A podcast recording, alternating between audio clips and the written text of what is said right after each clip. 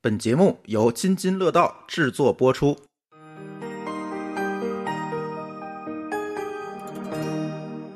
各位听友，大家好！你听到的是津津乐道的品质生活的啊装修系列，呃，这个系列挖了很久的坑啊，今天开始录第一集，准备这个系列聊个五六七吧。那这个装修系列其实是想聊聊我和舒淇从买房到装修到最后，哎，最后入住的这样一个经历吧。也希望说通过我们这个经历，给一些呃正在考虑买房、正在装修，或者是哎正在。想是不是呃把这个房子重装一下啊，等等这些朋友们的需求。其实这个事儿很久了，我连装修那个群、听友群都拉完了，然后结果就是一直没有录。那今天正好有机会跟舒淇、还有丽丽， Hello，大家好，嗯，还有陈虫， Hello，大家好。还有买过好多次房的 C 哥，哦，大家好，啊，我们一起聊聊这个问题啊还。掉坑里的 C 哥，哎，对， 这是另外一个话题我。哦为什么我我你看你们家装修就是掉坑里了吧？怎么叫聪明呢？哎，一会儿我来讲哈。哎，产品经理来讲是吧？嗯，嗯，我觉得他们家还好嗯，就是收纳做的不足。对，一会儿咱来仔细分析啊嗯。这个就是就是 这个我只做了基础装修，对因为没当初没打算住，嗯，所以没有做装饰。嗯，我觉得我们买房到装修的过程就是一个怎么说呢？希望自己生活过得更好、更便捷，对吧？然后的这么一个发现自己需求，然后去满足生活这个需求的这么一个过程。没错，因为我跟舒淇结婚的时候，其实并没有买房。对，对，然后呢，其实一直在北京忙事情嘛，然后一直在租房。但是在租这些房子的过程中，其实我们会发现很多很多这个坑或者是需求，其实，在现在的一些传统的装修思维里面，其实是无解的，嗯对吧？或者是想不到的。嗯所以这个过程当中呢，我就发会发现，如果我们租一个更适合我们居住的房，这事儿不可能了，只能自己弄是吧？只能自己买个房了，对，自己搞了。或所者以租房之后自己装修一遍，然后就被房东收回 去了，是吧？对这个不行，就会被房东收回去的。嗯对，所以就是在这个过程当中，可能我们就在考虑买房。那是什么时候啊，舒淇？我有点不记得了，是嗯二零一六年。还是一五年、一六年、一五年下半年、一六年上半年，大概是那个时候呃吧。大概是一六年春节的时候，春因节为前后。因为我记得就是咱们刚到北京的时候没考虑买房，就那个时候，就是咱咱先到了北京，然后后结的婚嘛。嗯，然后那个时候就是没买房，是因为我们在北京买不了房。没没号，没房票。对啊北应该京是是我应该是咱们录胖三斤那期节目前后，啊，那个你说买房是那个时差候不，多对吧我们俩是一四年、一三年到的北京，嗯然后啊一四年结的婚，一四年结婚的时候就面临买房的问题嘛。那你说那时候买房就很尴尬，对，嗯我刚到北京，我买不了房，我们俩回天津买房，我又不甘心。然后呢，那个时候其实我觉得我们俩买房也经历过很多，就是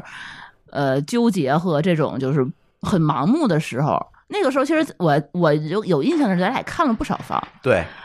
在错误的道路上也走过很久， 也也浪但费是了没好掉多坑里。对，啊就就因为当时也是，我觉得是在挖掘自己需求的这么的一个方向上，就是一直在摸慢慢的摸索吧。那个时候就是都知道我要买房，但是我没有权限在北京买，那我们就想办法去解决这个问题，对吧可？以买小产权，就是啊，买什么商住住的，或者买天津北京交界边儿上的，然后买什么武清的，或者或者不叫那叫什么地方，永清，永清的，嗯，或者是什么高高哪儿什么呃高村的，高村的，啊，对，就很反正就嗯看天津的市里的边儿上的，就其实也看过一圈儿，但那个时候就总是看来看去，觉得这个地方挺好的。也也是也不错，房子也不错，也买得起，但是也没有下定决心，就是说总觉得这个东西，好像差那么一口气儿。这就觉得它不像是自己的房，对，嗯，就不像是我们想要理想当中的那种房子的样子，就是总是觉得差。比如说那天最简单的吧，就是说我们看的是天津跟北京高速中间，就永高速乐收费站旁边儿， 永乐收费站。永乐收费站天津旁边儿，嗯啊对永乐收费站，天津界和北京界中间靠天津界这一侧旁边有一块地，哎呦叫啥小区？小那是个很尴尬的位 置。那叫什么小区？啊首创国际首半岛创国际半岛这个小区啊，当时我是正好是每就是当时我跟天朱芳天天就是来回开高速，会路过那个地方，然后发现这有一条匝道可以下去，那远远望去就是一片密密麻麻的高层，两边前不高前不着村后不着店的。哎，我说这怎么会有商品房？就觉得特别奇怪。然后呢，就去搜房网上去一搜，发现这块地都快卖差不多了。因为有一个高速口儿是吧？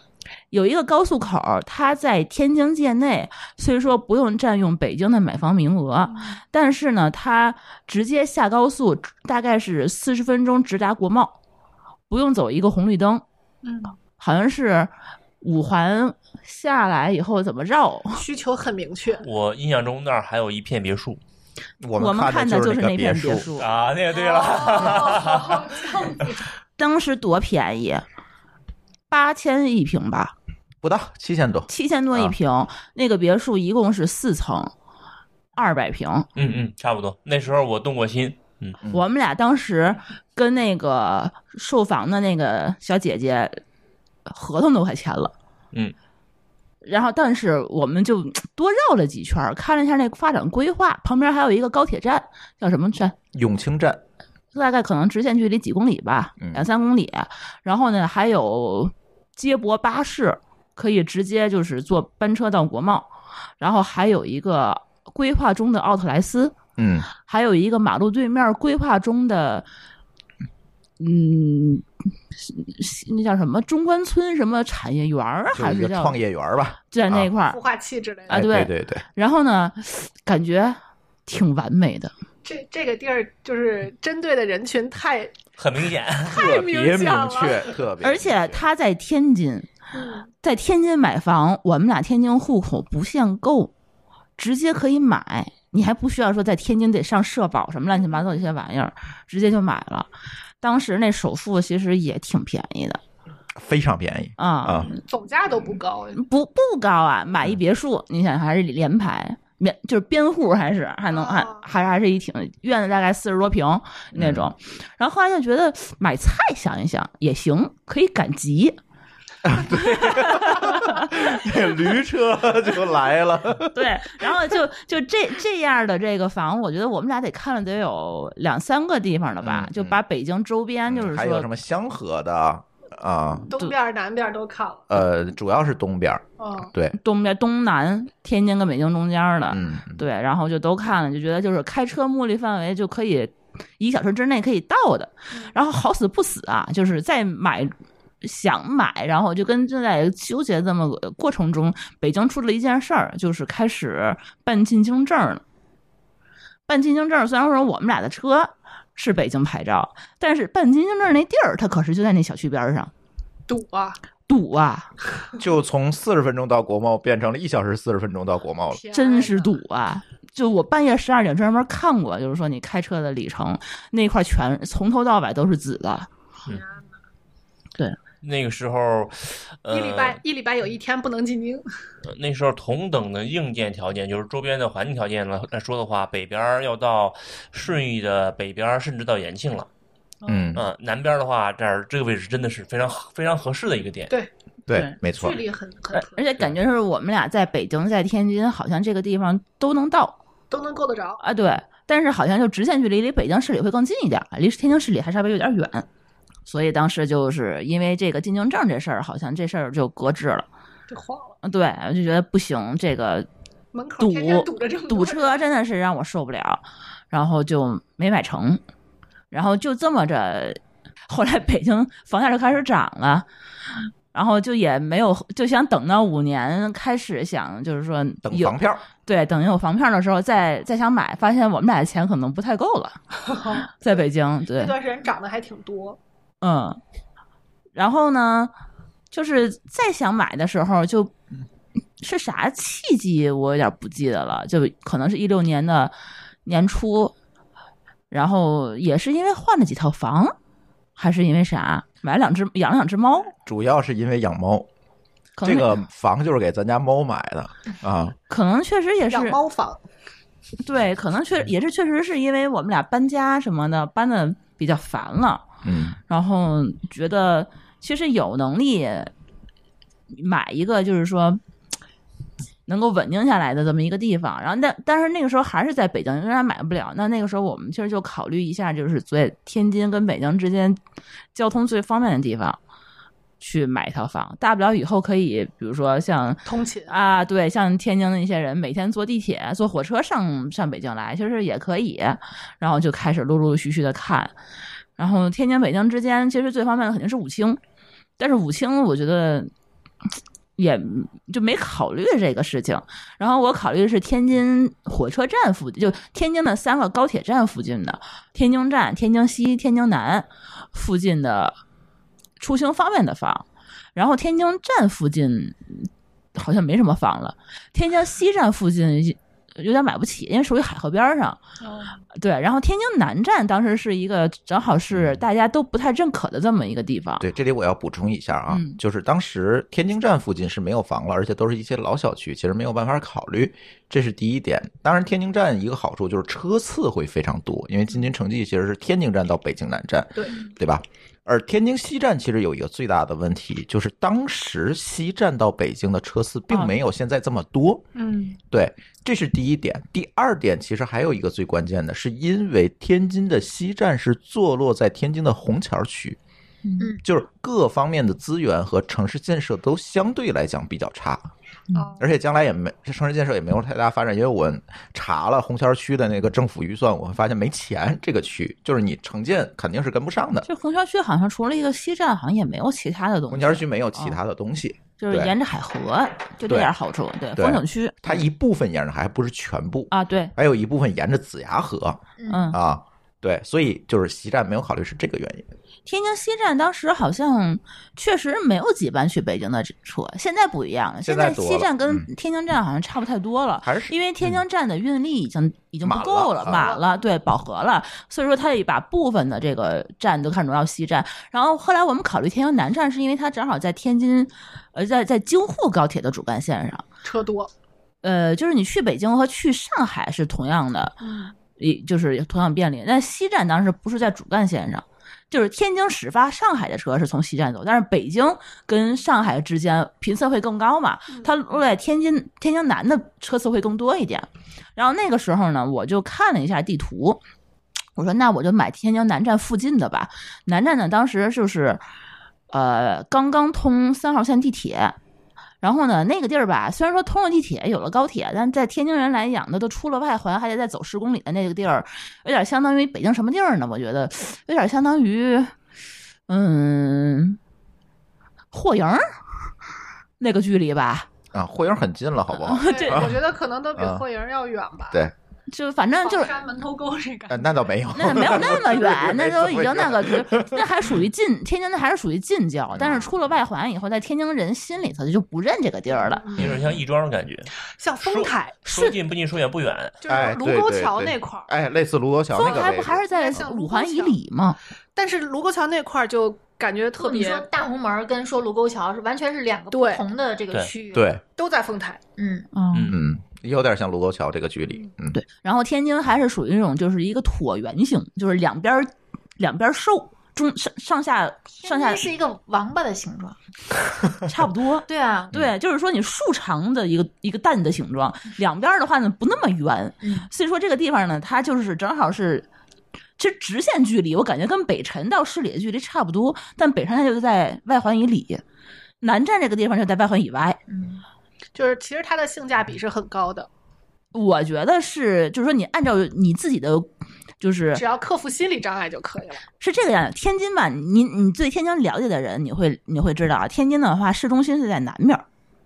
天津的市中心是在对梅江正南方。所以说，你如果买在 House 布斯买一个北辰的，买一河买一个或者买一个河北河北区的，你到市中心那个距离，跟我们张家窝到市中心距离差不多。反而就是说，我们这边可能会更便利一些，因为不堵车是吗？因为有地铁。哦，有地铁，对，你就比如说其别的地儿的话，你过来也得那么远。然后呢，它还是说跟北京、跟上海的，就是交通方面，交通对，都方便。都方便。然后我当时其实还是怎么说呢？考虑了一下，就是说以后不在天津的可能性，因为我觉得这个地方都买到这儿来了，我觉得我没有特别考虑在天津本地上班的可能。我觉得可能以后，比如说我们俩可能会远程，或哪怕是说我可能会会经常在北京通勤，或这种情况下，我觉得这个地方。包括出差什么的，乱七八糟的，我觉得这地儿还比较合适。包括以后可能，包括什么京津冀一体化这些东西，我还都想过，嗯比如说去固安对，啊，去武大郎机场，对，嗯那个位置好像距离都不远。嗯，对，而且当时考虑的更比较多的一个情况呢，就是仍然我查了一下政府工作报告，我们会发现，OK，西青区非常有钱，嗯，因为是这样，就是天津分上三区和下三区，上三区一般指的是南开区、和平区、和西区，就是在市市内六区里面。那下三区指的是河东、河北和虹桥。那么呢，这个西青区呢，作为环城四区的这个四个区之一，其实它是最靠近南开区和和西区的。挨着俩，对，另外呢，就是西青当呃，看当年的那个工作报告，应该是全市所有的区里面财政收入最高的一个区。它的财政收入主要是靠什么呢？它有开发区，保洁就在西青，哦，对，很多的三星也在西青，很多的企业只要它选择在市里建厂，基本都在西青开发区。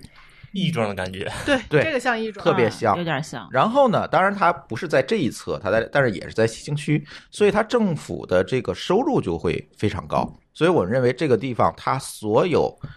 画的饼，它实现的概率会更高。嗯而且当时它已经把当年画的饼已经圆上了，就是高铁站和地铁站。嗯，那我们认为，OK，这个饼它有钱能圆上，就是只是时间问题。只是时间问题。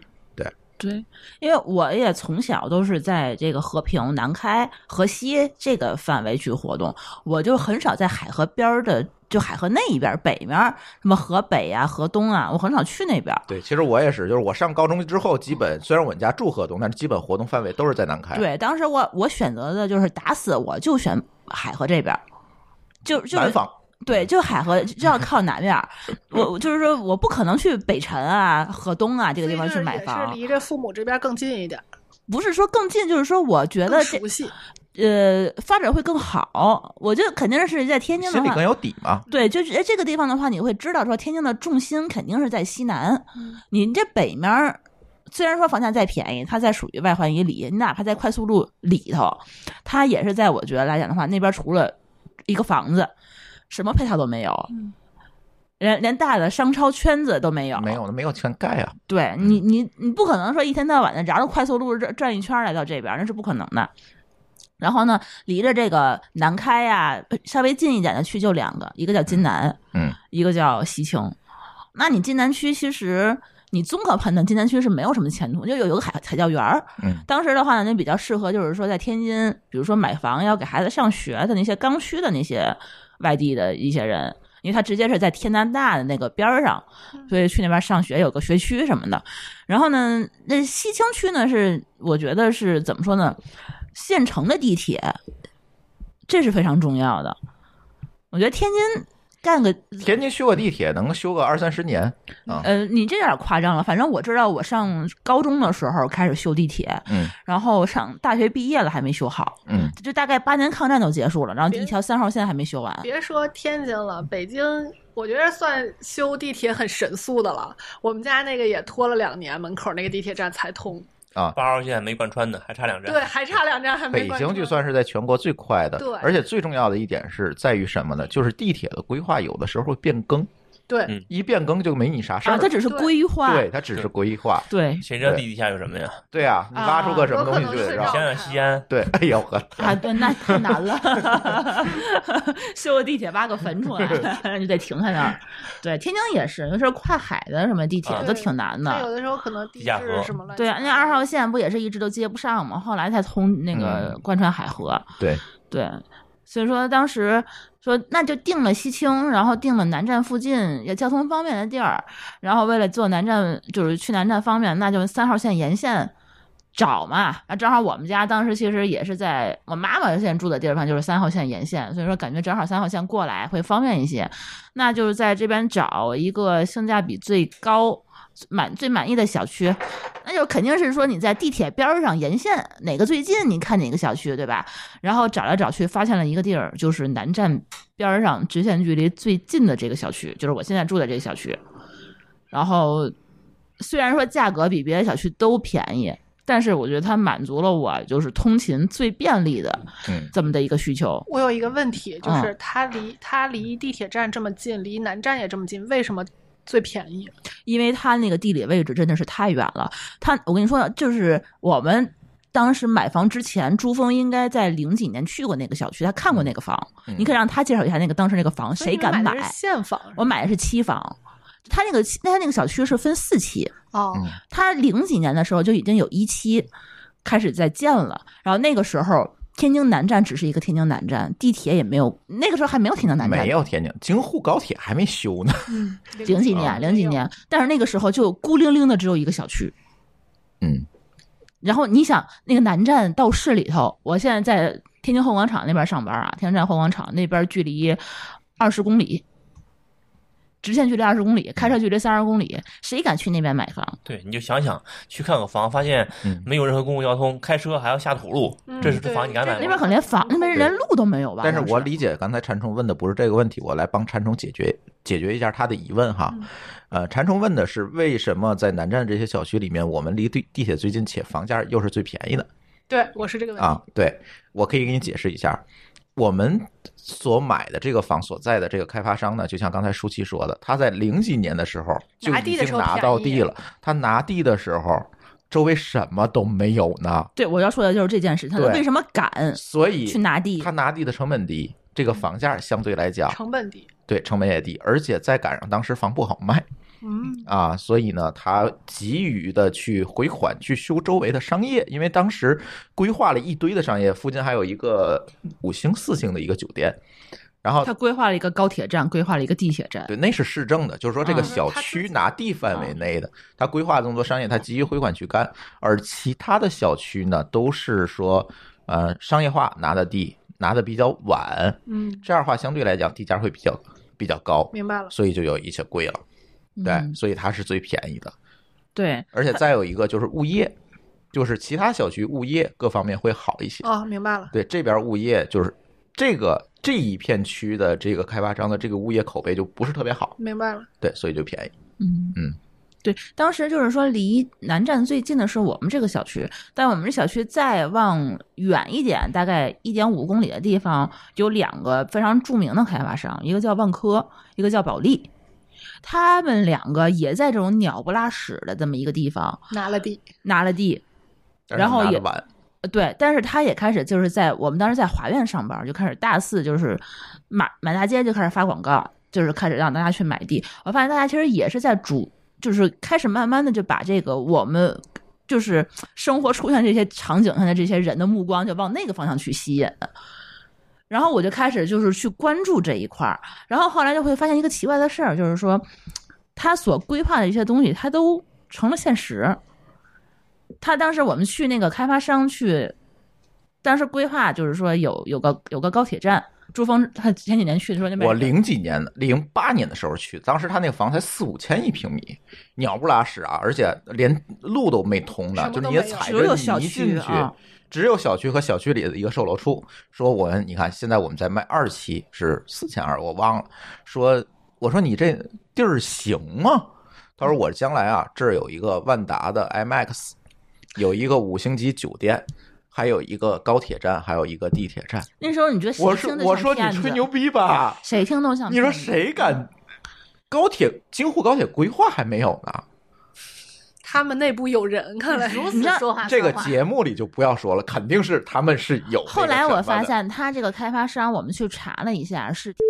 对他当时一口气儿拿了四块地，我们当时那块地应该是他的收盘之作。嗯啊，对对，对倒数第二块儿，嗯就还剩还剩到两块儿，但是他离的是地铁站最近的直线距离最近就的，是最好的那块地拿出来卖的，对对，嗯当时也是巧，其实，然后正好是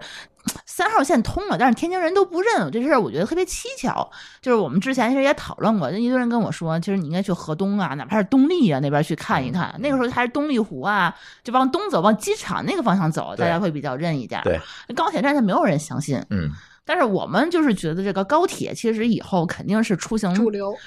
对，因为机场肯定不是主流。对，高铁嗯肯定是主流。对东丽那一边呢，就是以机场为概念嗯，啊运，力空港本啊质差异，这有本质差异。再有一个呢，呃，当时就是在天津啊，有一个比较传统的一个观念，出了外环不叫天津。嗯，对这就是心理需要克服的心对，理障碍。天津有一个方言岛效应，这在很多节目里都聊过，所以它出了这个外环线这个方方言圈儿之外，它就不叫天津市了。所以天津市的人其实非常不认外环线以外的房子，所以它就会成为一个，如果你真的去研究这件事情的话，价值洼地你会发现成为了价价值洼地。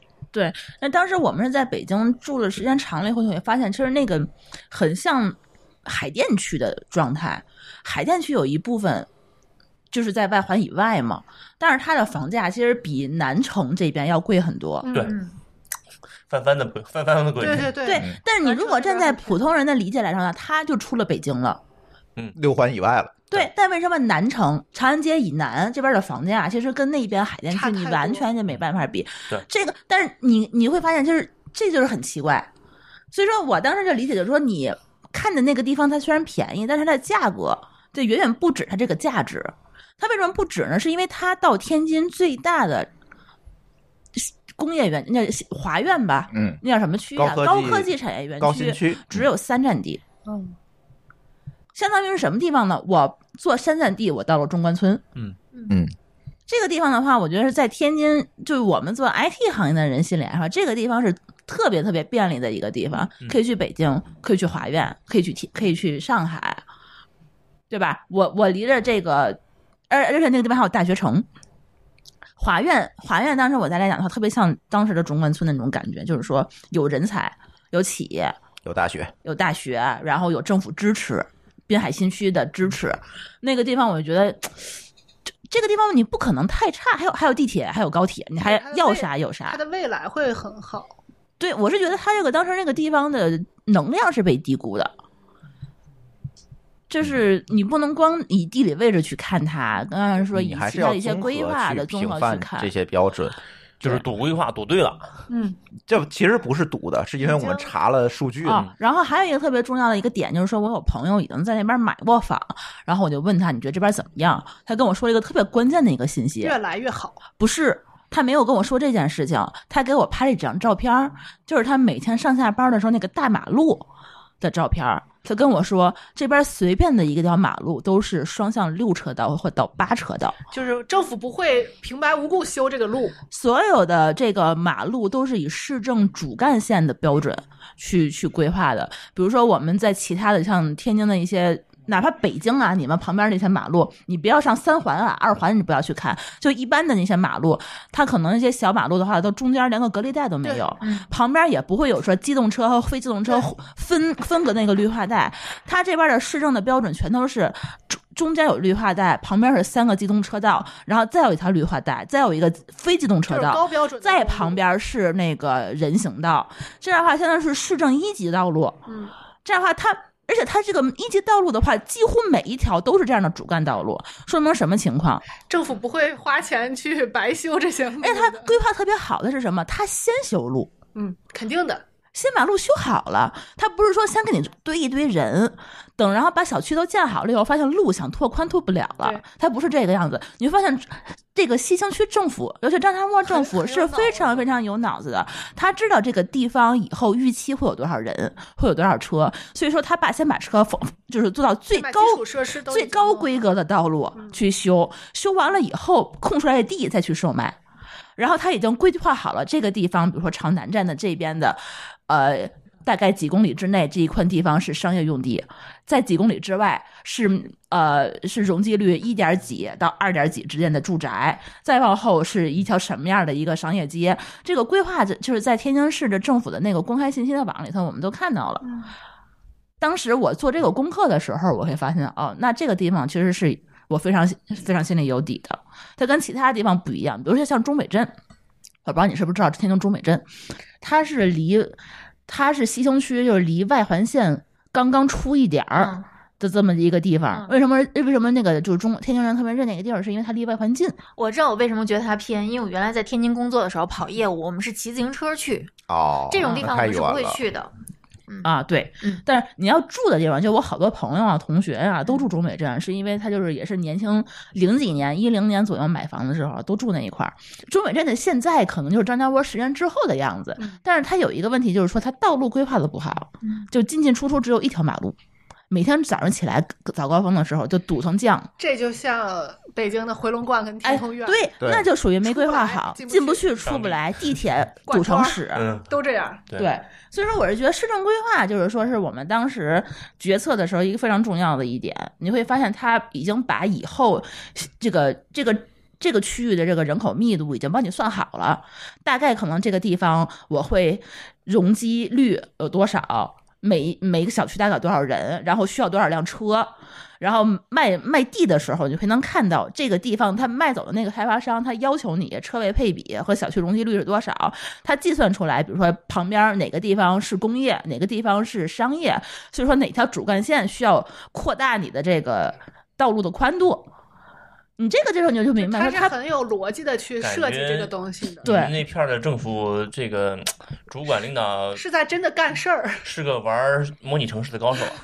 呃，我有点那种感觉， 就是说它其他地方的话，你就会像像回龙观它拍脑门儿。你卖地卖地卖地，然后都不想配套，然后发现也没有小学什么的。但整个这个这个七星区的规划，你会发现它有了中北镇的教，就是这个前车它是之个鉴整体之规后划，。嗯，对嗯，像北京很多地方可能是一个片儿区的区域规划，对，它呃，像天津的很多的片儿区的规划，它是这样子的，就是它修完路之后，把这个地隔出来，然后在拍地的同时，它会对开发商有附加的要求，比如说你拿的这片 OK 是住宅用地啊，你去盈利，对吧？但是对不起，我有附加条件，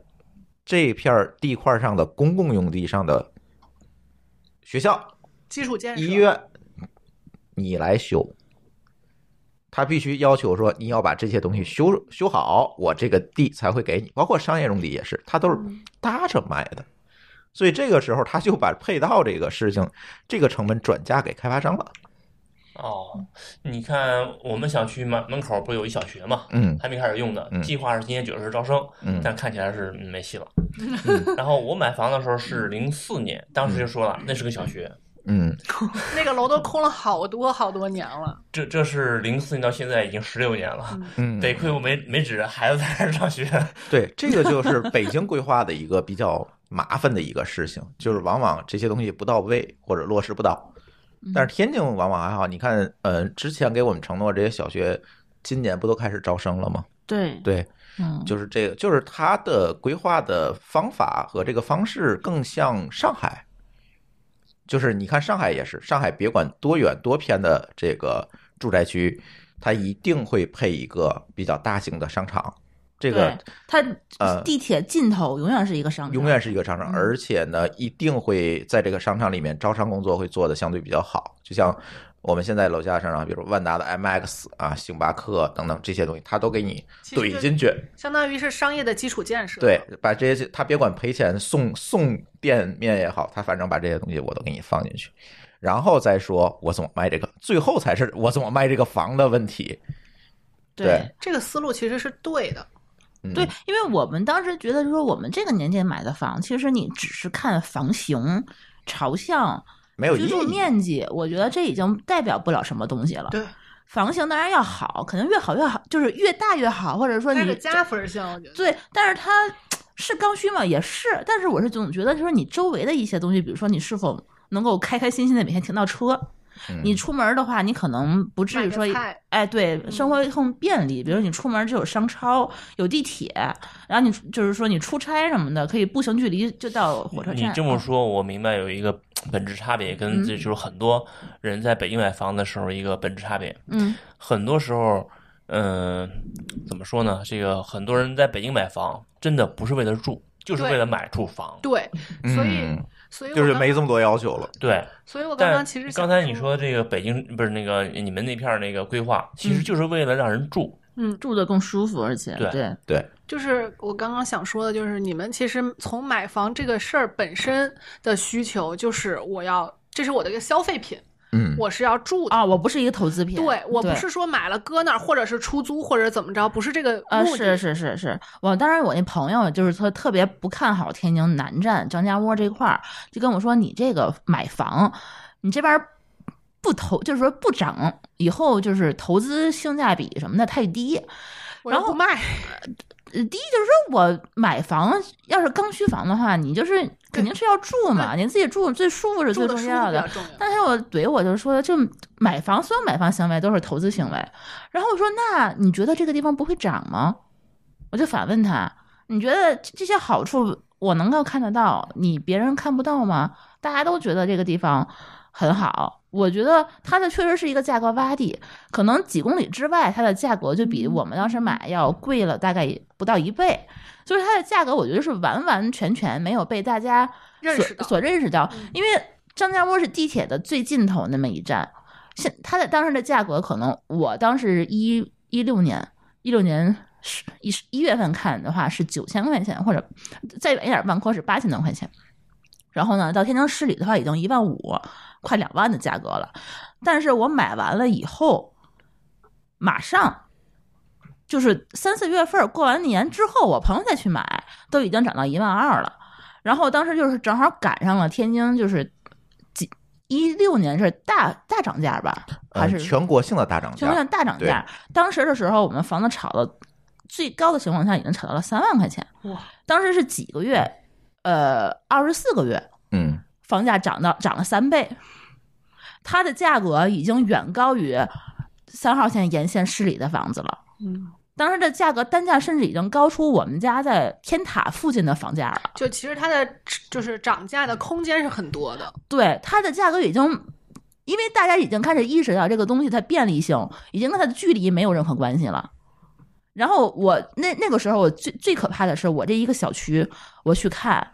它有起码得有三分之一的人是北京人。啊，那小区业主群里头，就是我当时还没交房，就大家就在那儿聊天儿，就一大半儿都是在北京上班的，天津北京上班的天津人，要么就是北京在天津买房的人。对，对所以这个其实就完美的避开了刚刚朱峰说的那个对天津市这个本身这个概念的认同。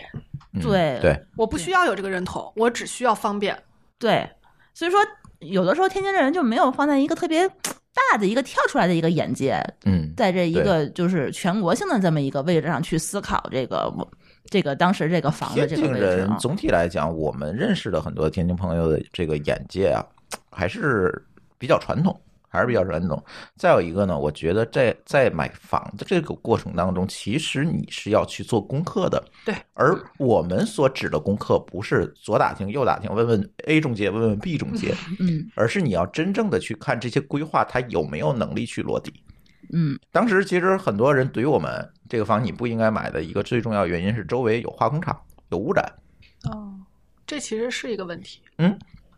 但是问题在于，当我翻开当年的政府，就是第二年的政府预算的时候，我会发现这个企业搬迁费用是占了这个预算的绝大头的。啊，那你就想吧，他如果想卖这儿的房嗯，你就得把这些东西搬走，没有选择的。而且当时也赶上这环保的大趋势，嗯，你怎么可能那化工厂还在那儿一直立着呢？他当时有一个化工厂，有一个橡胶厂。我们买房的时候，就是很多人就开始在张家窝去租房住，然后在我们业主群里，就是说我半夜十二点钟会被一阵恶臭嗯会就是熏醒，然后就开始投诉那化工厂。其实，但那个时候就是在很多地方就开始去。宣传就有人黑这个张家窝这个不好，但其实当年这个化工厂就已经被关停了，他当时在清洗罐子，啊，嗯，对，洗罐子，所以它因是为有它要味道拆那个饭的罐子其放实出是一来些后续的准备工作。对，然后就是这个橡胶厂和那什么都搬走了，然后这个张家窝就其实就没有这个类似的这些问题，所以说能够就是我能够想到的，就是所有的问题，他当时政府在那些都预帮你解决了预算报告里头，他其实都已经能够看出来蛛丝马迹了。对，这交里通问一题定要给大家一个环境问题啊 tips，就是开发商画的饼不要信。你如果想要看他这个画的饼能不能圆上，就去看政府工作报告啊，任何的一个。呃镇级政府，最小到镇级政府的这个呃财政的预决算的报告都会在它的官网上对外公布。如果他没有公布，你可以打电话找他要。对，而且对它所有的地面的规划，它都是有图纸的。对，有红有红线图，这个我呃，非常这个我是知道的，就对哪个位置它规划了一条，比如说主干线，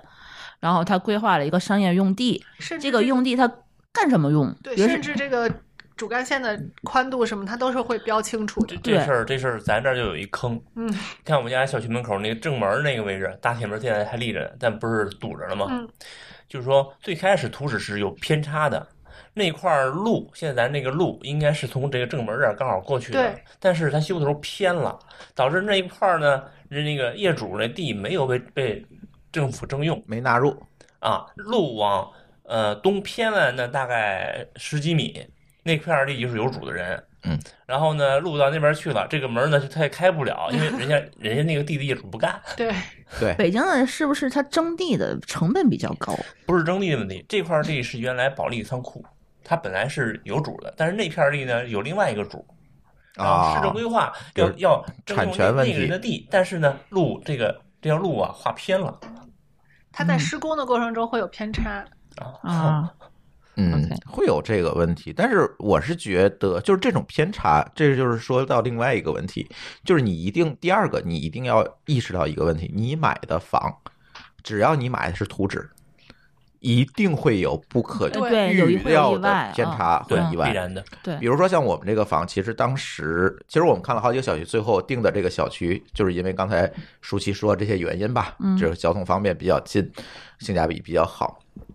但是呢，其实我们当我当时还是比较担心一个问题的，呃，这个房呢，它声称是三室两厅，嗯，对吧？但是其中有一室呢是搭建出来的，赠送的面积，赠所谓的赠送面积，而这个赠送面积是什么呢？是一个楼呃和楼梯间之间的一个公共空间，它是空的，设计当中是空的，是个天井。是个对，它相当于是一个外阳台，外然阳后台旁边是个还一电梯天井，就一块面积大概对十平米左右。可以送给你，这是所谓的赠送面积，不写在房本里，因为这个要躲容积率的那个那个规划的那个要求，它所以不能修。它以一个什么办法给你承诺呢？它给你单签一个合同，是一个搭建合同，说这个呃，当这个楼验收完毕之后，我、我们以一个两千元的价格帮助你把这一块搭建成一个房间。啊，就签了简单的这么一个合同，所以补充协议放在了后面，跟那个但是没有写在已备案的那个房屋销售合同这里。算违建吗？对，就是官方违建这是官方违建，这不能叫官方违建，这是地产商搞的违建，啊，对，因为地产商的官方违 建，因为他为了卖房，这样他总价就下来了，对不对？啊，不是，它单价就它会单贵，价就会贵。对嗯，所以这样的话呢，OK，果然，我跟舒淇说是这样，就是这个三十啊，咱啊作为一个意外惊喜，嗯，有更好，没有咱别拉倒指望这个事儿，是为什么？是因为当时那位市长已经进 去了，啊，所以这个事儿如果追究下来严办，那这个锅都是东西他的，会出问题，对吧？所以当时买房时，我说这个东西啊，舒淇，这个地儿没有法律保证，咱有就意外惊喜，没有也就那样了所，以咱就也没办法。所以就是如果你的需求这个是刚需的话，就不要买，这是风险如果你刚需就是买三十，这一定是一个巨大的风险。嗯，对，果不其然，出事儿了，下不来房本儿，就是当时那个验收的时候，这块儿就不让你搭，怎么办呢？这个我们业主里有牛人啊，就组织什么拉横幅，啊维维权是吧？对、嗯对，别别触碰敏敏感词啊，节目播不了了啊。嗯，啊，哎，维维权啊，维权的结果是什么呢？就是开发商妥协了，嗯用另外一个小区的容积率去补过来的，哦，哦所以那就变成了一个合法面积了。嗯，可能还交一部分罚款之类的，啊类他似于那这也种不诉归讼的我关们系交对但是这就导致了什么呢？延迟交房，我们又拿了一笔赔偿，嗯几万块钱吧，嗯啊，不多，反正就是。所以我我想说的是什么呢？就是你在买房的这个过程中，你一定要意识到一个问题：什么是你法定该得的，什么是意外惊喜，嗯不是那个所有的东西他承诺给你的都是你法定该得的没错，甚至有的东西是一个虚假承诺，没写在合同上的都不作数。比如说，现在我们小区就有这个问题，有三个楼通不到地下车库，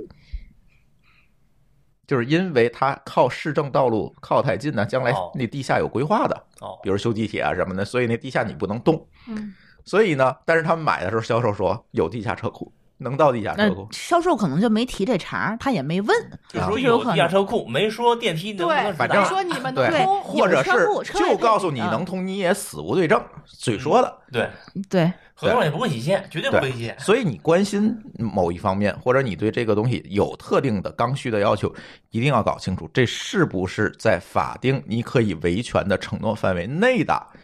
那才是你能得得着的。剩下的，我建议大家就当成意外惊喜，就是这个规划偏差问题都会有，嗯甚至说你最后一交房面积不对。差几平米对，这都很正常。很正常你又多多多了，你补钱；少了，退你钱。只要是期的，就都是有误差的。对，包括刚才 C 哥说什么小区抽，这这些问题肯定都存在，对，就而是且一定他有们偏 差。我姐他们那房是在那个通朝大街当时的最头上，嗯，然后跟他们说通朝大街两年之内规划是要通的，结果他们等了十二年，嗯，刚通。对，这你就得看政府工作报告里有没有这个预算呢，对吧？你预算哪儿来的？是以什么形式，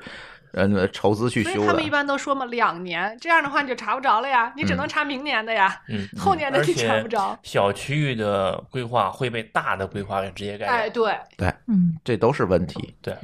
嗯，但是还好，就是非常顺利的延期交房了，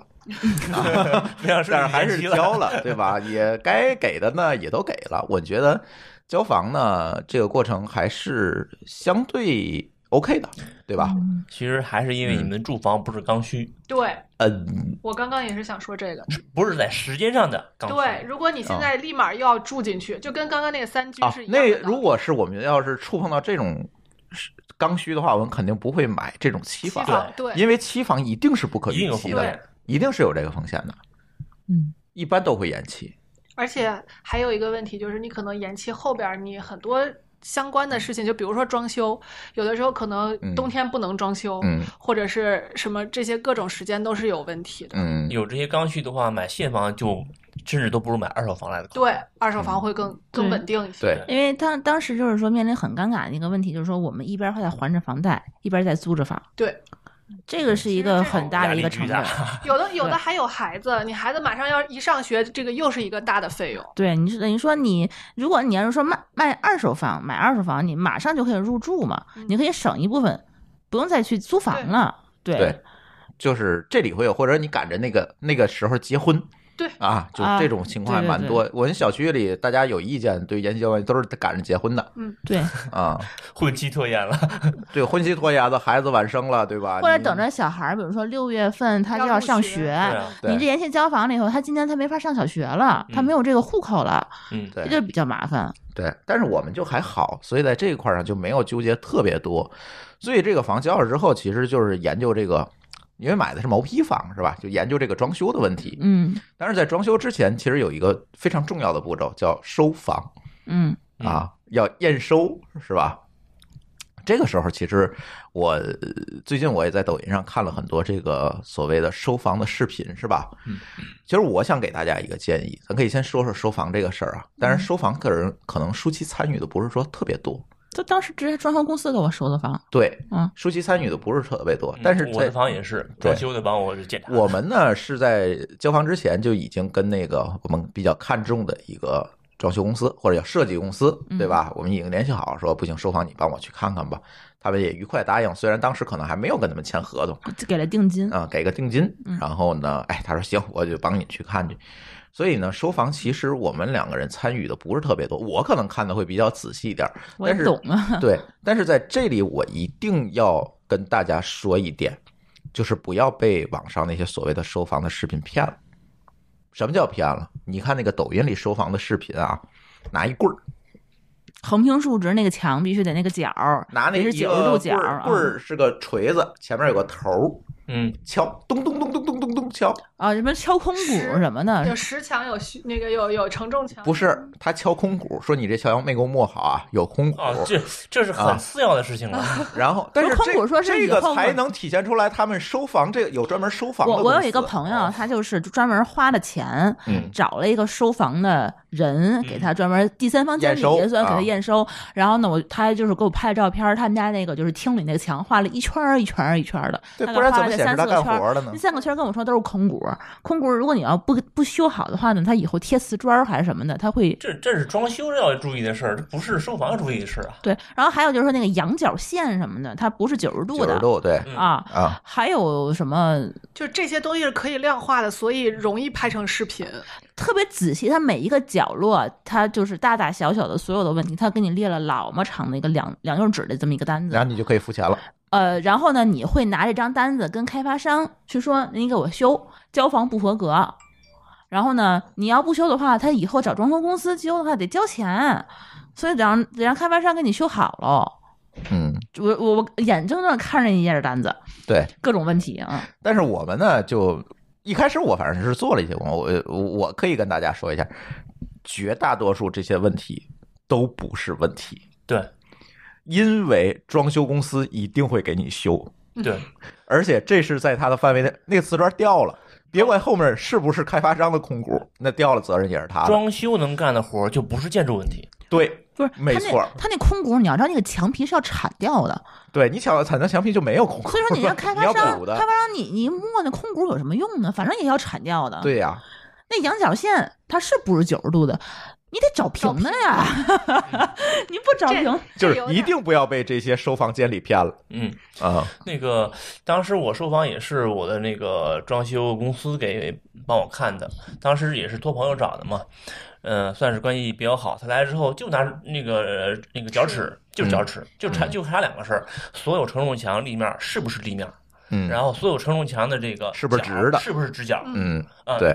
没有这些硬问题，OK，一切都 OK。嗯，对，就是承重墙你没有问题，就是大的框架结构不，对它不会有问题。对，，其他都嗯是装修可以解决的事儿。只要楼塌不了，剩下都能装上的，没错，对吧？呃，其实顶楼还有一个问题是顶层防防水水会不会有问题？嗯，对啊，防水呢，就是它有承诺的保修嘛，而且我们交房时候正好是夏天啊啊，这个时候好像就是等下雨就好了是。，嗯对对我们全是顶层，对吗？对，对我们全是做顶的我们在座都是顶层嗯。对，而且是不同的。你们是你们也是买的新房是吧？新你房们俩都是新新房，房嗯我们是买的二手房。对，这个顶层防水真的是一个太大的问题了，尤其是对于二手房来说。你们的房顶上还有其他的没有阁楼是不是没有没有隔层，没有尖顶儿，直接就是直接就是大房平顶。大平顶它那大个平顶它儿，那个而老房就且是那老样。房子的大平顶儿还有一个最大的问题就是它是砖的，嗯所以就是不管你这儿漏水还是别人儿漏水它，渗过都都来阴得渗过来来。啊！它那哦对个房子的房龄跟我原来租的那个应该是一样的明。白对，九十年代的那房子个，这套房跟你的房有个类似的事儿，但不一样。这套房它是楼板嘛，嗯，呃，然后我这儿是卧室是两面外墙，然后呢，在最开始交房之后，顶层是没有保温层的，嗯，后来不是市政府统一加保温层嘛，那时候是加固的保温层，在那时候冬天墙角冷凝水，哦，对，啊，一开始会以为是漏，一说一下雪怎么漏了，后来那个找找物业，是因那为个太冷嗯他过来看说这不是那个渗水，这应该是外边儿太冷，屋里热啊，冷这凝水。这个嗯问后来是市政统一加保暖之后，哎，那脚上的问题就就不见对了。保温层有保温层就没问题了嗯。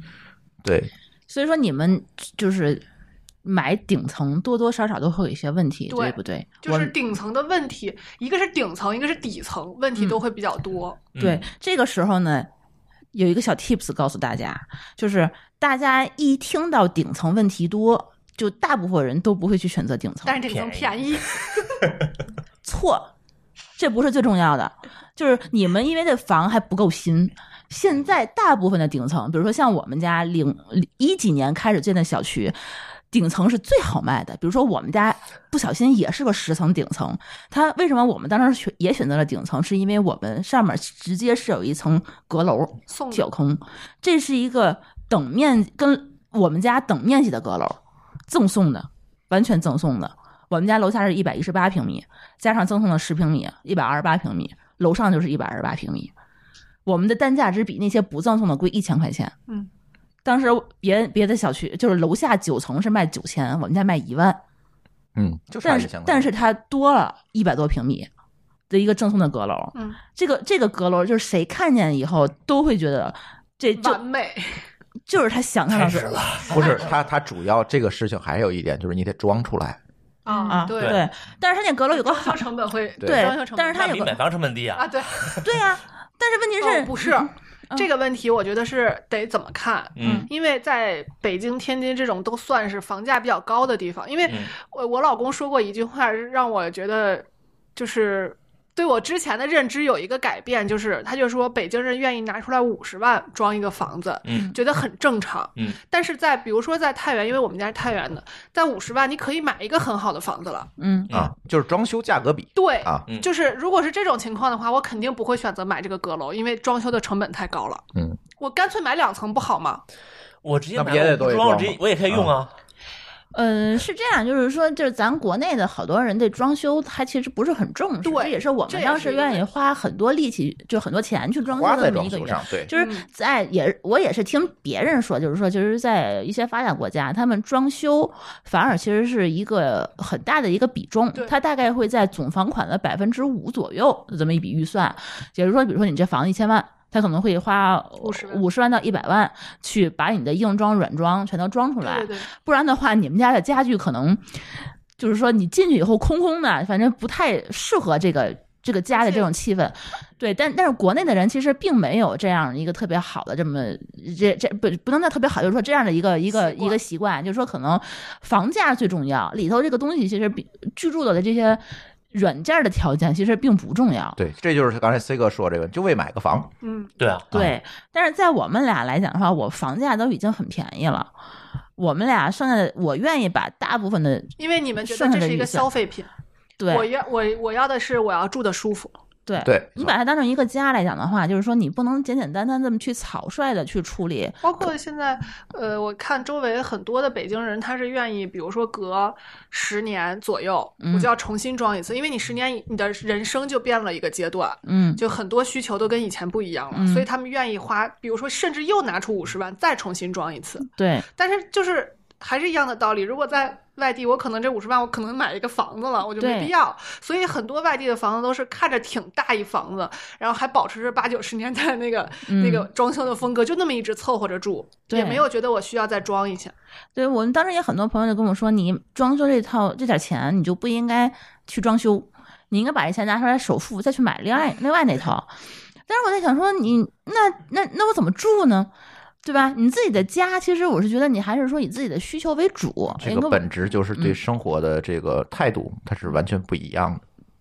对嗯房子的态度也不一样。其实就是对生活的态度。嗯最终你这个房你拿来是生活的，所以很多人还是说愿意再来去投资，再去买第二套房，然后再买第三套房。这在在我们来讲的话，其实有一套房够住了，我也不靠不指望着它去赚钱嗯，要把它当做一个生活的一个必需品，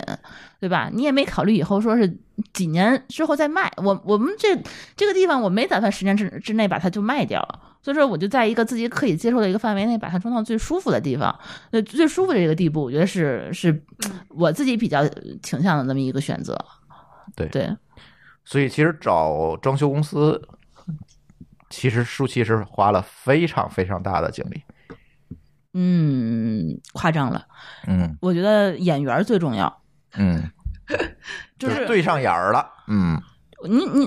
我我我怎么说呢？我挑我看看了不少，嗯但是真正去聊的就这一家。哎，还真的，嗯，就是看着好像花了很多功夫，但其实没有上心。就是嗯，不是，就是说你先锁定目标嗯，锁定目标就是你选择的过程中，其实是一个了解自己需求的这么一个过程。其实我一直觉得，就是说从你买房，就是说从选择这套房，地理位置也好，房也好，都是在一个了解自己需求的这么一个过程。我觉得甚至决定买房这个这个决定都是，对，就是说你那个时候你就应该认准了你自己要一个什么样的东西，然后你去找，你可能不停的找的话，你就是要找那个适合自己的那个东西，而不是说货比三家，这个也行，那个也行，你去找一个就是 里头最好的那个，不，其实就不是啊，只是说我就觉最得适合自己需求的那个。啊，对，所以说我当时其实找的渠道，其实也我也没有去买过房，我也没有装过修，我甚至没有参与过家里人装修。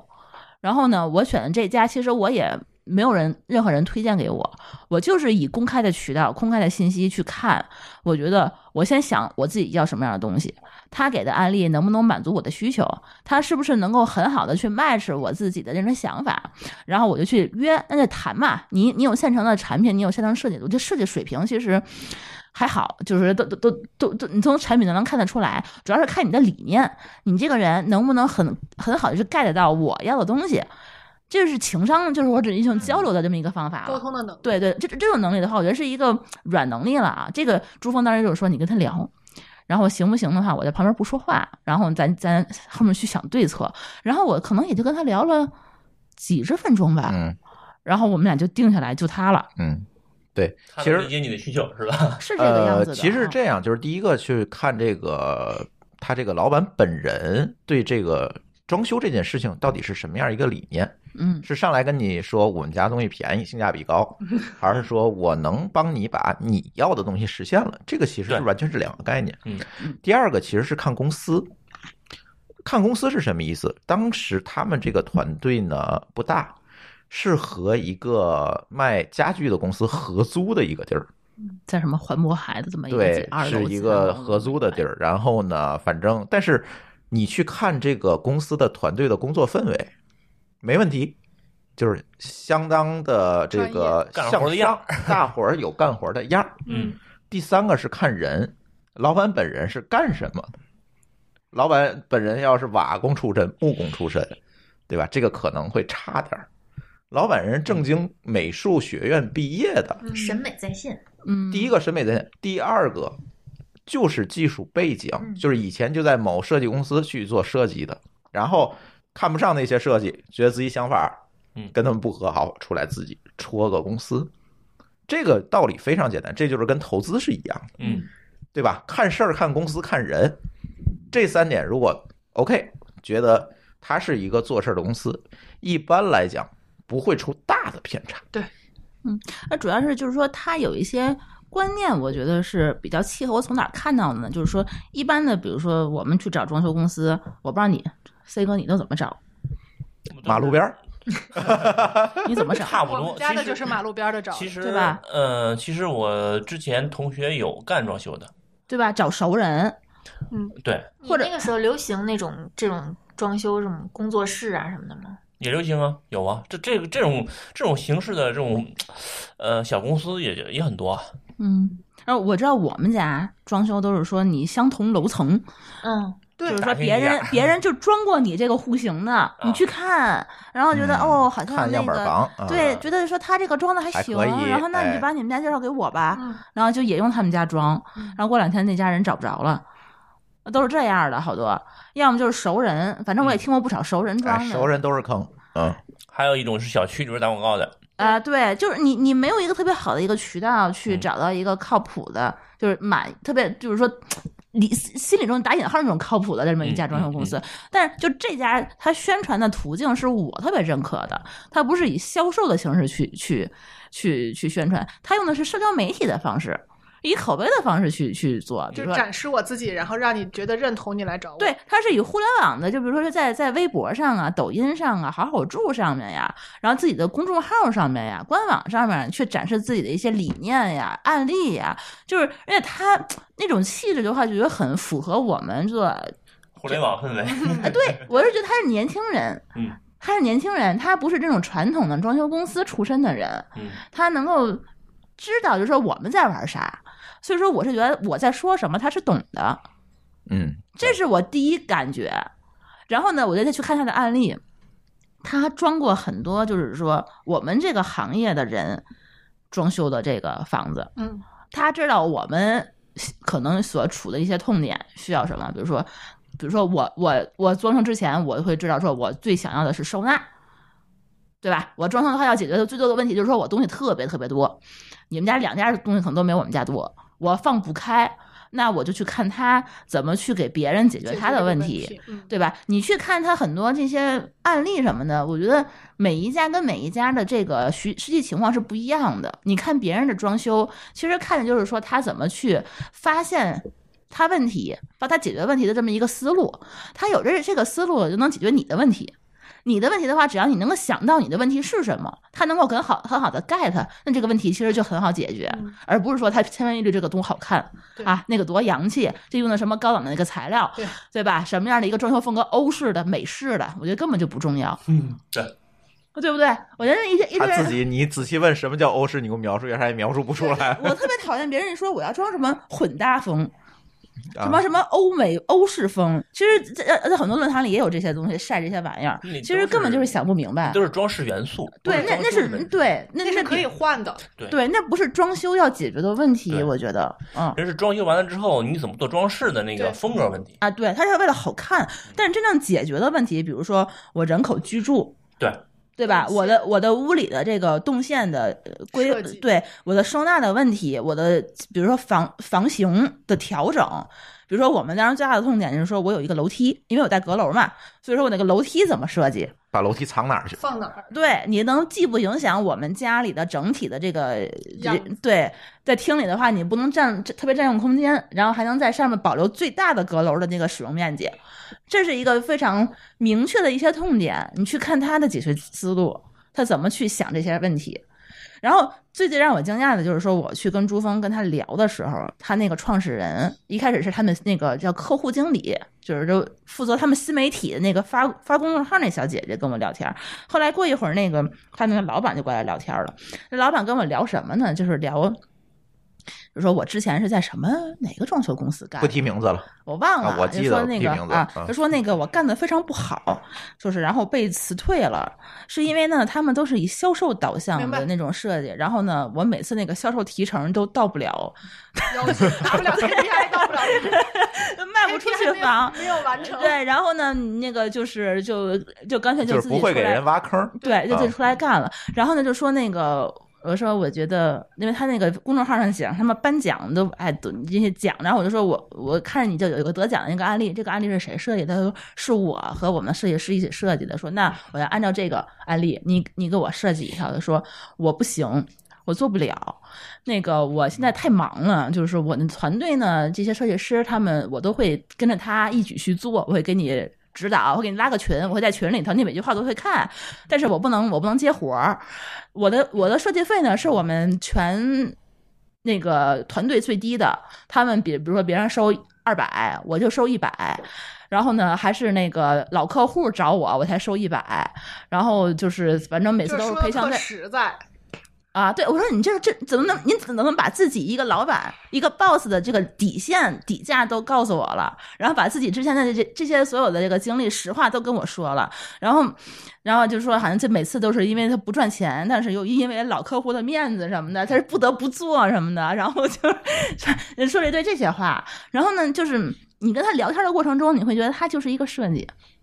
他不是一个销售，嗯因为你你因为我是一个产品经理，就是说一天到晚，其实我会跟设计打交道，我的团队一天到晚干活，那些人都是设计。你见过很多很多好的设计和不好的设计，你知道好一点的设计它是什么样子的。他虽然说他不是说专门从事这种就是装修设计的人，但你会发现，你从他的气质一眼能看出来，他是一个设计师，他是一个不善言辞的设计师。他是把心思都用在设计上的设计师，，对，你能看出来他他他的心思不在别的地方，他哪怕他出来创业做老板，出来接客户，但是他嘴特别特别的笨。包括之后我们房屋也是出现一些，比如说问题，跟我们的开发商一直去去去吵啊，或者也是有一些就类似于这种争执啊什么的，我也跟他们所有的设计团队。去去跟他们一块儿去交流，你会发现他们每一个人，包括我们的施工的监理，他们团队的人都是一个气质的，全是笨蛋。这就是老板决定公司的对风格，就对你说话，就是你跟他一起急，他就就他就脸说不红出话来的了那种，这种文就害羞文绉绉的那种文人，就那种感觉，就是就他就是一个就是学美术出身的一个爱好一设计，然后为了自己就是达到效果，然后去去考虑的一个设计师。这公司还活着吗？哎做得呦现非在常特好别牛逼了。哦我做们得家这个非常规模的活儿，人家都已经不接了。不是他，他已经接不不已经接不过来。他跟我说的就是因为他们团队就是说活儿太细了，就是他那忙个不过来真的是忙不过来，嗯而且他们也不是说是一个大的一个一个小装而修公司美，它是一个设计工作室，就是小而美的那种，它是可以单独只接设计不接施工的。嗯但是它那个施工团队也是自己的，所以说你如果能够施工的话呢，它的整个这个设计方案就会更好的落地。嗯但是你如果说只要设计图，他会给你把那一本儿的设计稿都会给你。而且而且后来我会发现啊，就是说我们家整个儿就是从开始量房到最后我们家都入住了，然后到软装，然后到最后的那个拍摄什么的，设计师是全程定到位。这个是让我非常意外的就嗯一是件事。他们把所所有有限的精力都用在了对的事儿上，都用在了设计上面对。就是说，他为了达到自己实现的最最后这个效果，托付给交付给你的效果跟那个设计图纸那个那叫什么效果图是一模一样的，他会用了好多好多办法和心他思根本不里是面在对得起你，他是在对得起自己。对他嗯为什么要这样做？他是为了给你一个完美的一个设计，然后他好拿这个设计去宣传，对吧？他会给别人再去看，就因为就就像别我看到了他们家的其他的案例一样被打动了，然后他就会觉得说哦，那你可能我用心的去给你，你还会也也给我同样的这么一个一个案例，他就会拿这个案例再再去去。可能去吸引更多的人，所以说他们会非常非常认真的去对待每一个人。嗯然后他就上你们节目了，他还没上呢，我我还没有，我毕 竟我还没有我报还他没有的名字想好那个要不要邀请他。对，但是这个确这这实是期我，我我我可以认为你是在这个预售广告吗？ 嗯， 我没有没有，我觉上得节我目还我没也不有会收收他们钱钱，对而且我的尾款还没有还，还没有 结，对，然后阳还线是有吧对我们家阳台倒还没给我修好，但是这都是小问题。但是我确实是就是说这个这个演员这件事情，我觉得就是说。不知道，我不会用特别好的一个这个语言去总结这事儿，但是我是觉得，就是能够碰到一个就是你觉得很适合的人，我觉得是挺那啥的一件事儿啊。对嗯，而且在这里我必须要给大家一个 tips，呃，你如现在有很多的设计工作室，然后他说呃一平米一百块钱或者一平米二百块钱，我像给你贵出什设么计的有图的。啊，对，第一个呢是可能有的人还不太接受这种模式，对吧？第二种呢是呃他接受这种模式，但是他觉得出一个图我找一个便宜的施工队儿，我去施工就好了。而且他还但有是好多那设计师，他们施工队是送免费送设计设计啊，图免费送设计就是很古老的模式了，啊现在就已经不提倡了，是吧？没有现在了大是家也有，但是那种就是坑钱那种了就是一一啊看就是明坑，啊，就是明坑了。对那，还有好多那种说我不用设计，施工队直接拿嘴说就知道应该怎么干，工长都可以干。啊这好种多就再再古老的这是时候更，明的那坑八十年代的玩法了啊没有没有没有九十啊年代吧，啊，对。所以现在呢，呃，就有很比较新的模式，就是有一个设计工作室帮我出图，然后呃，这个图呢，我我我呃很多人选择我，哎，既然设计都这么贵了，那我找一个便宜的施工队帮我来施工，反正图纸都给我了，是吧？但是告诉大家，这是大坑，就是装修最重要的一件事情，既不是设计，也不是施工，而是把设计能够以施工的形式落地。如果你把这两家分开，你放心，一堆坑等着你，最后一定不是你想要那效果。等于从 Google 找一个架构师，然后找一堆毕业生把代码写出来嗯没错，，嗯哎，就这概念，这你玩意儿没完法全用就是啊两个东 西。而且呢，在这里，呃，要跟大家说一下，就是像很多设计工作室，包括我们家这个设计工作室，他说自己有施工团队，呃，这个呃就可以啊、一笑了之，就是所有的施工团队都不可能是设计工作室或者装修公司自己的，对啊肯，定其实都是发包合出作去，只不过合作关系是更紧密一点还是更松散一点，这取决于他活儿有多大的量。嗯，对对他更是不是怎么能够支配这个团队，对然后有问题呢好更好的去解决。他对这个施工团队有掌控多力，嗯高的掌控力，这个事情其实是最重要，而不是在于对这施工团队是谁的。其实这是一个核心要点。我们这个呢，讨巧就讨巧在他们其实非常忙，所以这个施工团队是跟他们深度绑定的，有很多活儿在同时走。所以在这个时候，其实他对施工团队的约束力是非常强的，因为其实永远在压着钱嘛，对吧？嗯其实换句话说，就是说你们找的这家装修公司是设计加监理两者对一个人承担，呃，还有一个监理，其实啊，另外负还有责一点技术细节，哦，对属属于还有个呃工头儿，一般就这仨人。呃对，这是核心保证质量的三个人嘛。对，对所以现在好多人的话都是设计找一个，监理找一个第三方的，嗯然后施工的话再找一个施工队，啊都是这么去做。对，但是对吧这里会存在大量的沟通成本和无法落地的事儿，比如说这个效果设计说。图出来了能落地，工头就说我干不了，嗯，你找别人吧。对，你怎么办？你嗯这肯定是工头改设计嘛，一那般都肯是定最这后样。就是改嗯设真计。不不一一定定。那呃，那那还能怎一样？般是这样的，就是说，如果是个设计懂行的话，嗯他有办法说服这工头；嗯，如果对这个设计不懂行的话，他就得被这个工头给蒙了。对就是还，是要不你看加谁钱，但一般情况下，这个设计，比如说他已经都把钱给你结了，他不会再去在施工的这个时候这再去种出面去对给你解这决种这个就是问题了。嗯对上我们我那朋友在跟我住隔隔壁楼，我住三号楼，住四号楼，他就是这个样子，设计找了一个。比我们家这设计最后出图其实还挺贵的，他当时不喜欢我们家那个设计，非得找另外一个设计师工作室，然后呢就去找了一个三方监理，然后再找了一个施工队，哇，设计太扯皮了，啊，扯死了。然后他自己变成了一个产品经理，然后这那个他们打击对，他然后那个设计师他只在那个就是出完图纸以后，在交底的那个就是第一天开工那天要交底嘛，然后把那个所有的这个水电呀、空调啊人都叫过来，整个给讲一遍。交底那一天出现过一次，之后所有出现的问题就再也没有出现过，哦都是那个工长和那个监理自己去协调解决的。等于说他最后其实也有很多没坑有，售后，因为你钱都人家就是给你出图啊，嗯给你出图的对话，我你任务完成了，人家给你交完底这个了，这就是售哎后了这呀。这事儿这事儿可以这么理解，啊就是说我出完图了，后边我知我知道你肯定会为难我，我不干脆不出现。对对，我出现的话，意味着你我就会得把哦背这锅，对，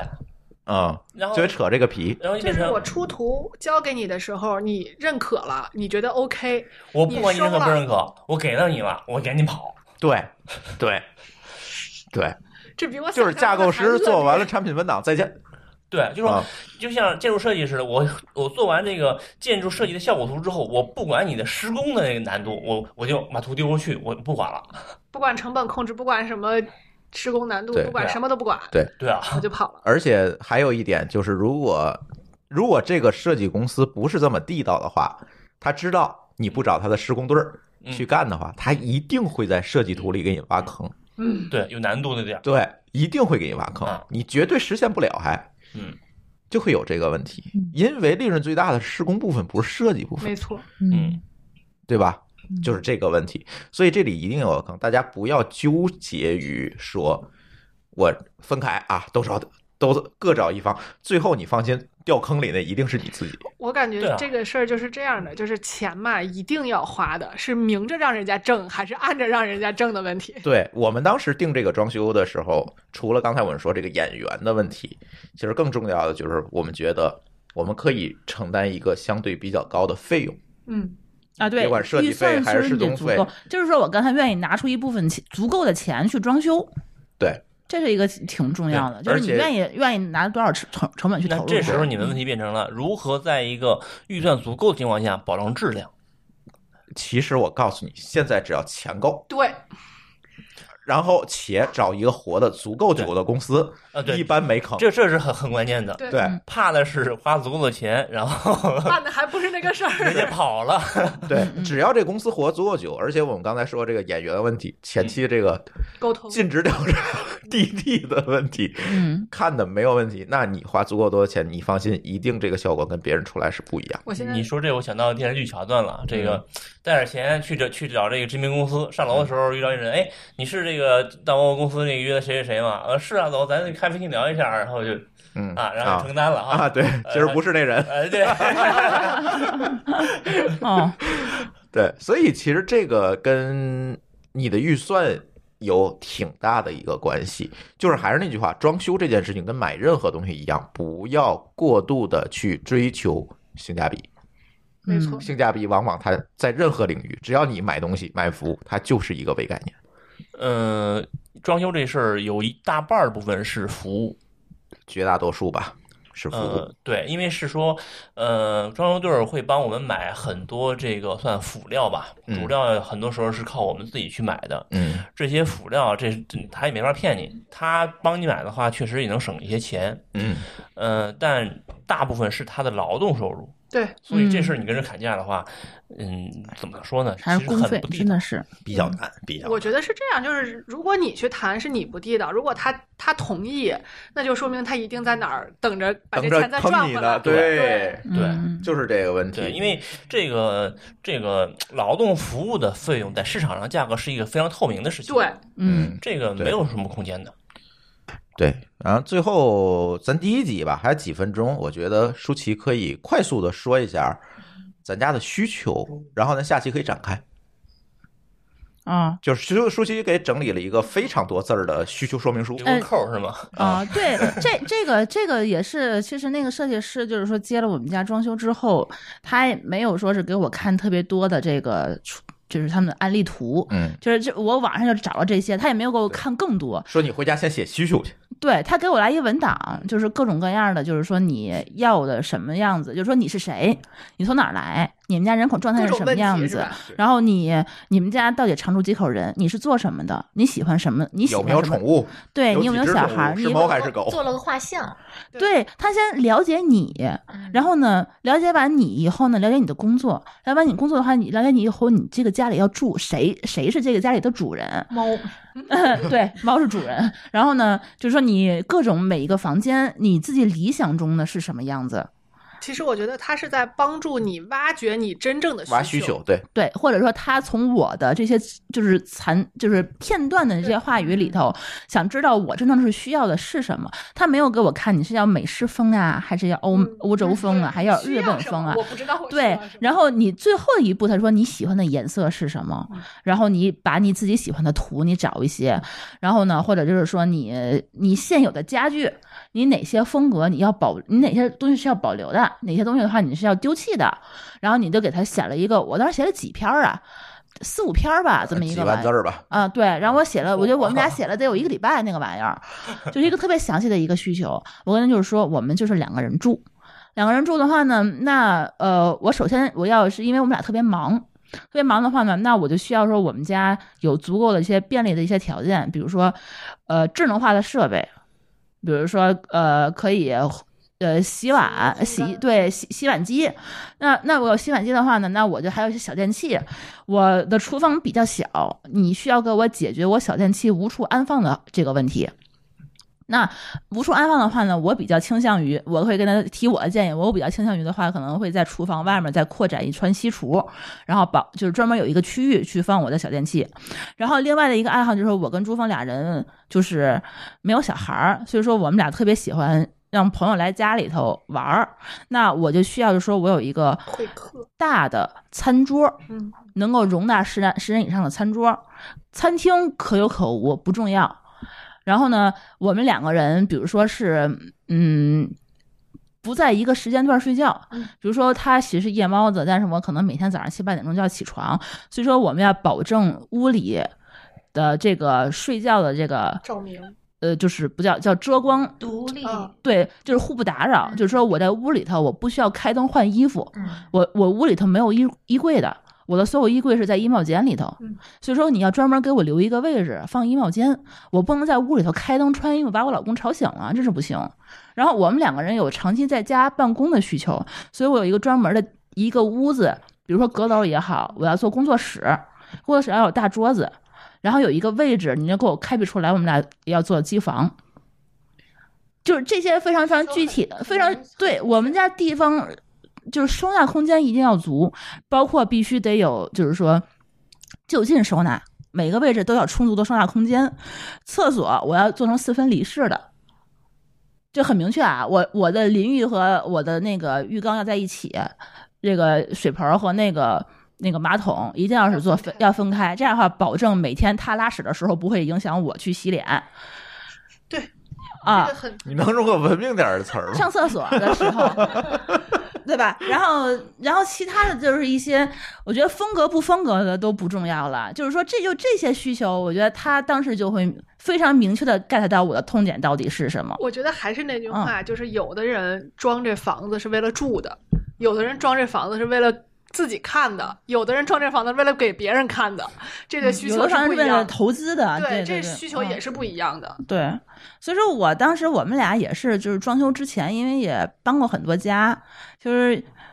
也住过不少地方，包括珠峰之前也也有买房或者装修的经历，就都都明白自己要什么。然后包括就是说你在租房或者说自己住的情况下，你知道哪些地方不好用了。那我自己理想的这个完美的这种生活的最最便利的这么一个情况是什么？我知道我自己缺什么，我我想要什么。这个这些的时候，你在装修的时候都会一一想明白。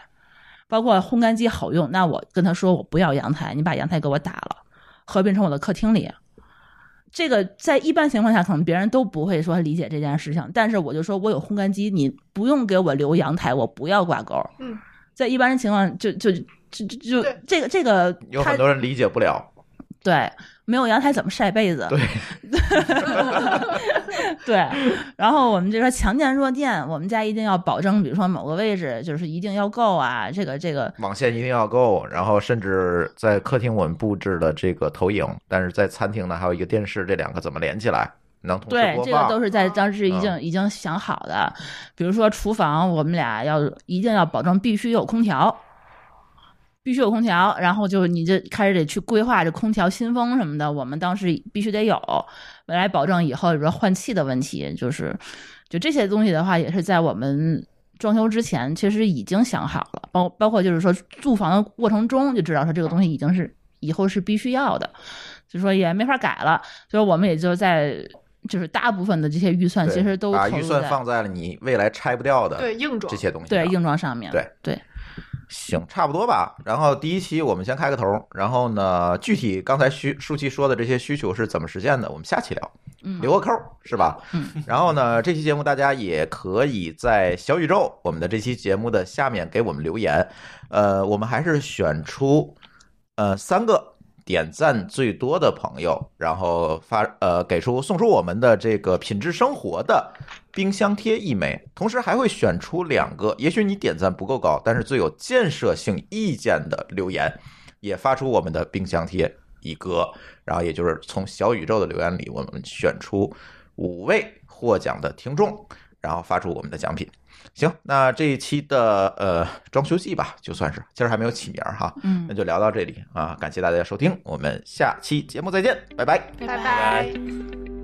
感谢您收听本期节目，同时您也可以收听我们制作的更多播客节目：科技乱炖、品质生活、津津有味、厂长来了、拼娃时代、串台、科技先生和蓝海之下。在您收听的平台上直接搜索即可找到以上这些节目。如果您觉得我们的节目对您有帮助，欢迎以购买周边产品的形式来支持我们。关注我们的微信公众号“津津乐道播客”，天津的津，欢乐的乐，道路的道，进入周边产品菜单购买即可。如果您愿意参与我们的更多讨论，可以加主播的微信号 d a o 幺六零三零幺，加入我们的听友群。本节目录音设备由罗德麦克风友情赞助。